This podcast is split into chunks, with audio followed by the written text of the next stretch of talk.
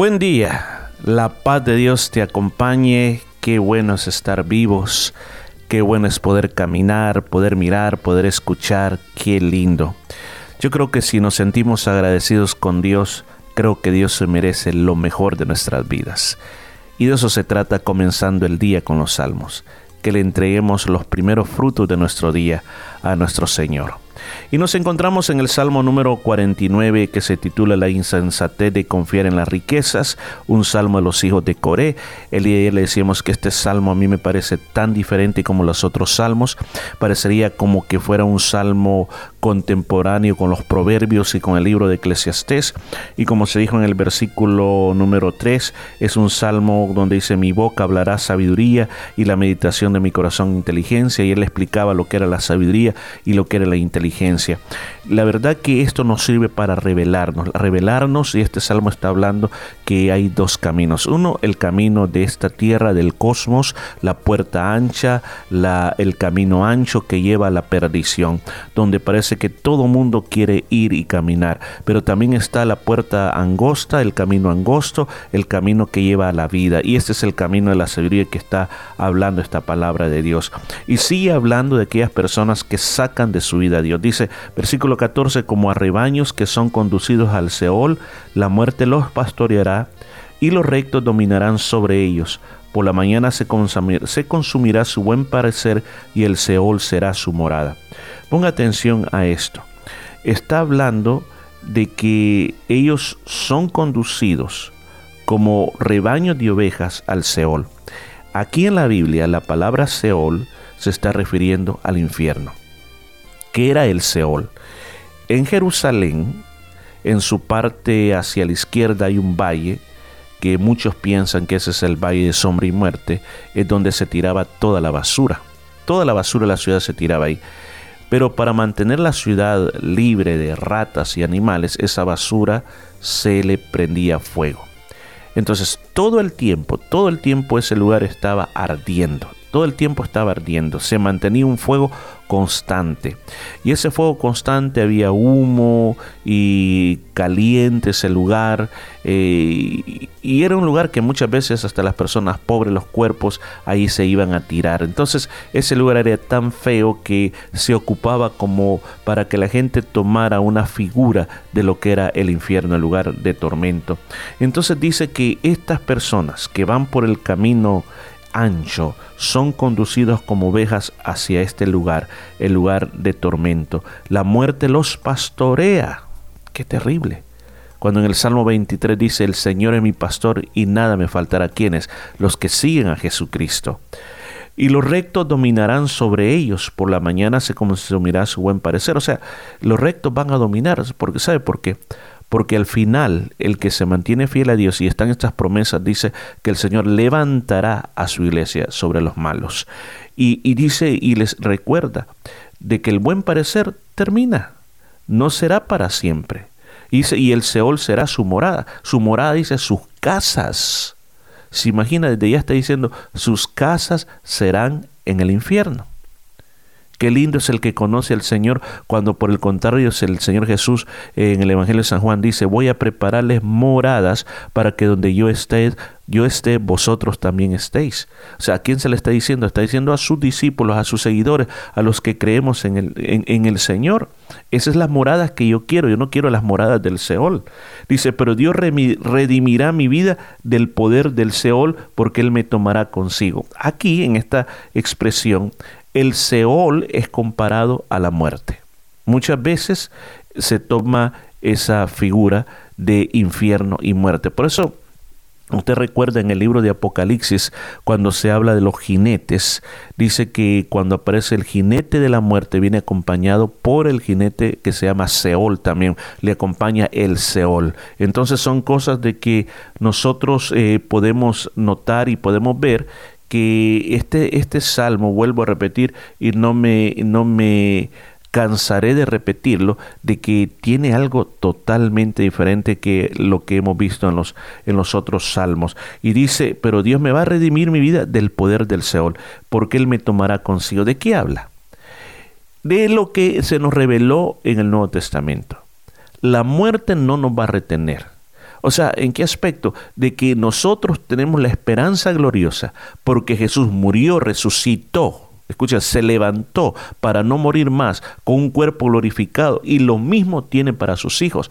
A nosotros la tumba no nos va a detener. Nuestra muerte no es el final de todo. Nuestra muerte es cierto, va a doler dejar a nuestros seres amados, pero nuestra muerte será el principio de una eternidad gloriosa con el Señor, porque dice, Él me tomará consigo. ¿Quién me va a tomar?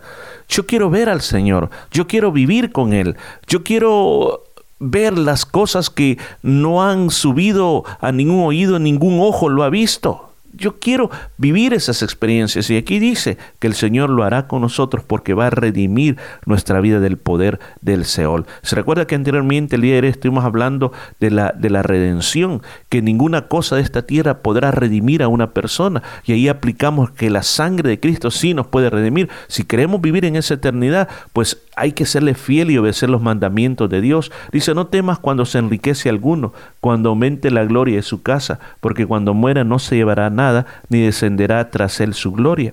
A veces eh, pensamos, ¿qué pasaría si yo pudiera tener todo eso? ¿O qué pasaría? O a veces nos ponemos a pensar de esta manera, wow, qué terrible, aquel se está haciendo más pobre, perdón, se está volviendo más rico y yo me estoy volviendo más pobre. ¿Qué va a hacer de mí? El Señor dice, no temas, no temas, sino que espera en Dios que Él tiene cosas grandes para ti, porque esa gente nada se va a poder llevar. Se dice que las pirámides, esas grandiosas pirámides que conocemos, eran las tumbas de los faraones, las tumbas de esos personajes tan ricos. Cuando se morían, ellos pensaban, número uno, mi cuerpo, decían. Ellos pensaban que para resucitar necesitaban el mismo cuerpo. Si no tenían cuerpo, no iban a resucitar. Así que por eso los embalsamaban a lo mejor, a lo máximo, para que ese cuerpo quedara, pero por miles y miles de años totalmente bueno. Por eso es el porqué de las momias. En segundo lugar hizo, bueno, ya que vamos a resucitar con ese cuerpo, también voy a necesitar mis sirvientes, mis animales y mis riquezas y mis posesiones. Entonces en esa pirámide le guardaban todo. Si tenía 100 siervos, mataban a los 100 siervos, los momificaban, le mataban los gatos, los pájaros, los perros, todo, todo, todo, todo. Mira, se han encontrado hasta insectos especiales dentro de todo eso, porque ellos pensaban que cuando despertaran nuevamente todas esas riquezas les iban a volver a servir. Pero aquí dice la Biblia muy claramente, nada te puede llevar de esta tierra, nada, para nada y para nada y para nada. Yo recuerdo que una vez con mi abuelita fuimos a un funeral y la gente hablaba hablaba de la difunta y decían, ¿sabe que ella cuando estaba muriendo decían, qué oscuridad, qué oscuridad, por favor, por favor, cuando, cuando, cuando yo muera, pónganme paquetes de candela dentro de mi ataúd para que yo pueda ver, porque veo muy, muy oscuro aquí. Y de verdad, por eso es que la gente se preguntaba y decía, ¿y por qué le han puesto tantos paquetes de candela ahí dentro de la caja? Y decía, porque ella lo pidió. La verdad que nada nos podemos llevar de esta tierra aunque mientras viva lláveme dichosa su alma y sea losado, loado cuando prospere, irá a reunirse con, con sus antepasados que nunca más verán la luz. O sea, está diciendo claramente de que el infierno o el Seol no es un lugar donde el alma es exterminada. Porque aquí claramente dice que la persona no se queda dormida. Muchos piensan que la persona se duerme y va a ser despertada hasta la resurrección. Pero aquí claramente dice, y este es un pasaje tremendo, al nomás se muere irá a reunirse con sus antepasados que nunca más verán la luz. O sea, ¿por qué razón? No está diciendo, hay personas que lo interpretan, no, pues cuando todos morimos, todos nos vamos a ese lugar tan precioso. Aquí no está hablando del lugar precioso, está hablando de una tiniebla porque dice nunca más verán la luz. Y el Seol tiene esa característica que es oscuridad. Oscuridad. Y se va a ir a parar con todos sus antepasados que siguieron la misma línea. O sea, si mi abuelo ha sido malo, mi papá fue malo, fue ateo, bueno, lo mismo va a pasar a mí. No. Tú no puedes cambiar el pasado, pero sí tú puedes cambiar el futuro. A partir de ti y tus hijos, tú puedes marcar una diferencia para que juntos estén en el lugar donde hay luz. El hombre que está en honra y no entiende es semejante a las bestias que perecen. ¡Wow! Esto sí que está tremendo. Mire, parecería que por primera vez en mi vida estoy viendo este versículo bíblico. 49-20. El hombre que está en honra y no entiende. Muchas veces como seres humanos vivimos en ese estado de honra, o sea, que nos va bien, la gente nos favorece, habla bien de nosotros. Y muchas veces pensamos que es nuestra inteligencia, las capacidades que yo tengo, la carisma que yo tengo, el duro trabajo, el esfuerzo, la fidelidad que yo he tenido, que me ha traído ese nivel de honra. Pero dice, pero que no entiende. ¿Qué es lo que no entiende? A veces nos cuesta entender que es por Dios lo que hemos logrado. Y fíjese que lo compara, la persona que no entiende es semejante a una bestia muerta. Así dice, semejante a una bestia que perece. Semejante a una bestia. Una bestia muerta, lo peor, bestia que perece. Yo digo, si por un momento, por eso este salmo, decía al principio, un salmo muy parecido a Proverbios o Eclesiastés, nos lleva a considerar en nuestra vida. Solo el hecho que estemos aquí en Australia, que fuimos escogidos dentro de este mucho, tu aplicación salió muy buena y ahora tienes una buena posición y ahora has alcanzado cosas en la vida. ¿Por qué no te detienes un momento a pensar, pues todo esto que he logrado ha sido porque Dios me amaba, ha sido porque Dios me quería bendecir, ha sido porque Dios quería traer ese favor para mí, quizás por las oraciones de mi madre, quizás por esa esposa que tengo, quizás por un abuelo que me bendijo mi vida, pero ahora yo he logrado llegar hasta aquí porque Dios lo permitió. Mire, no se necesita ser un gran filósofo ni un gran estudiante universitario para entender las cosas simples de Dios.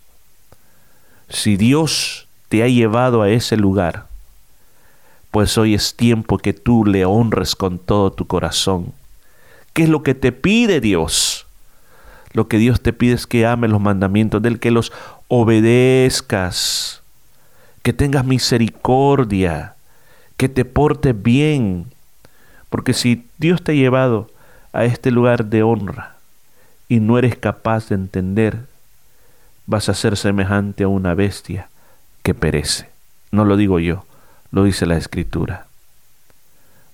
La verdad que al terminar este salmo digo, qué riqueza he descubierto yo hoy. Y espero que usted haya descubierto esa riqueza también. ¿Qué le parece si oramos juntos? Padre, doy gracias por la revelación que da tu Espíritu Santo. Doy gracias porque en este proyecto de comenzando el día con los salmos, tú me has enseñado cosas nuevas. Y este Salmo 49, Señor, es una revelación fresca para mi vida, una revelación de sabiduría y de inteligencia. ¿Qué forma de terminar este Salmo, mi Señor? Porque durante este Salmo nos hablaste de redención, que ninguna cosa en esta tierra puede comprar redención, solo la sangre de Cristo puede redimirnos de verdad. En este salmo nos ha hablado de resurrección, que tú nos vas a levantar de la muerte y la muerte no va a tener poder sobre nosotros y que tú nos vas a llevar a vivir contigo. Y este salmo, Señor, nos ha mostrado de que no envidiemos las cosas de este mundo. Y nos ha mostrado que hay lugares de honra donde tú llevas a las personas. Y que en esos lugares de honra, entre más honrado estemos, tú tienes que ser más grande como en aquella visión del libro de Apocalipsis, cuando los veinticuatro ancianos están delante de tu trono, se quitan las coronas y las rinden ante ti, porque dicen, solo tú eres el santo, solo tú eres el rey, solo tú eres el grande, solo tú eres el digno de ser honrado en todas las cosas. Padre, ayúdanos a poder entender de que tú eres el que produce lo que nosotros tenemos hoy y que seamos agradecidos, obedeciendo tus mandamientos, portándonos bien y perdonar a los demás. En el nombre de Jesús, amén y amén. ¡Wow! Qué hermoso salmo. Yo creo que aquí tú tienes mucho combustible para tener un día buenísimo. Te bendigo y mañana nos volvemos a escuchar. Hasta pronto. redimido. Evan Craft. Ya me cansé de esconderlo. Ya nunca me avergonzaré de ti. El mundo tiene que saberlo. Les contaré lo que tú has hecho en mí. Seré un reflejo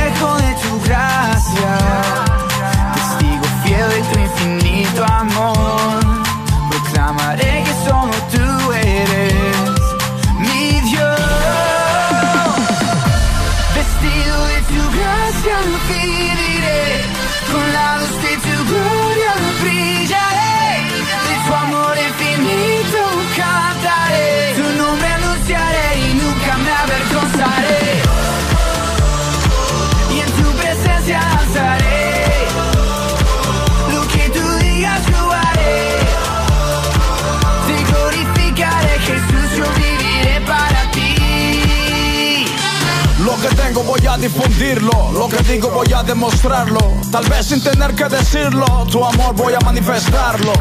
Al escucharme o al verme, el mundo va a reconocerme. Soy la luz y no voy a esconderme la sal y no pienso desvanecerme. Sería una carta leída que narra la obra que has hecho con mi vida. Tengo identidad definida, un león que escapó de su guarida. No contaban con mi astucia, verán lo que soy a través de tu gracia. Seré el eco que siempre te anuncia, iré solo donde me guíe tu presencia. Vestido de tu gracia viviré, con la luz de tu gloria brillaré, de tu amor infinito cantaré,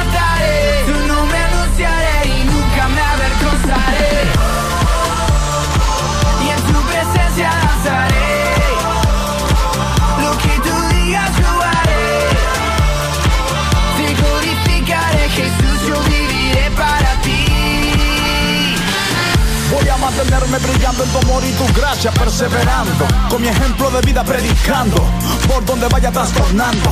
Alguien va a darse cuenta que mi vida rimará con lo que mi boca cuenta. Coherente, con sentido, nunca pasaré desapercibido. Me alcanzaste, tú me transformaste, me salvaste con tu sacrificio. Lo menos que puedo ofrecerte es mi vida rendida a tu servicio. Tu voluntad voy a hacer, salar, salir, cumplir con mi deber. Que mi vida narre una historia que se escribió con tu gloria. Ya me cansé de esconderlo, ya nunca me avergonzaré de ti. El mundo tiene que saberlo, les contaré lo que tú has hecho en mí. Seré un reflejo de tu gracia, testigo fiel de tu infinito amor.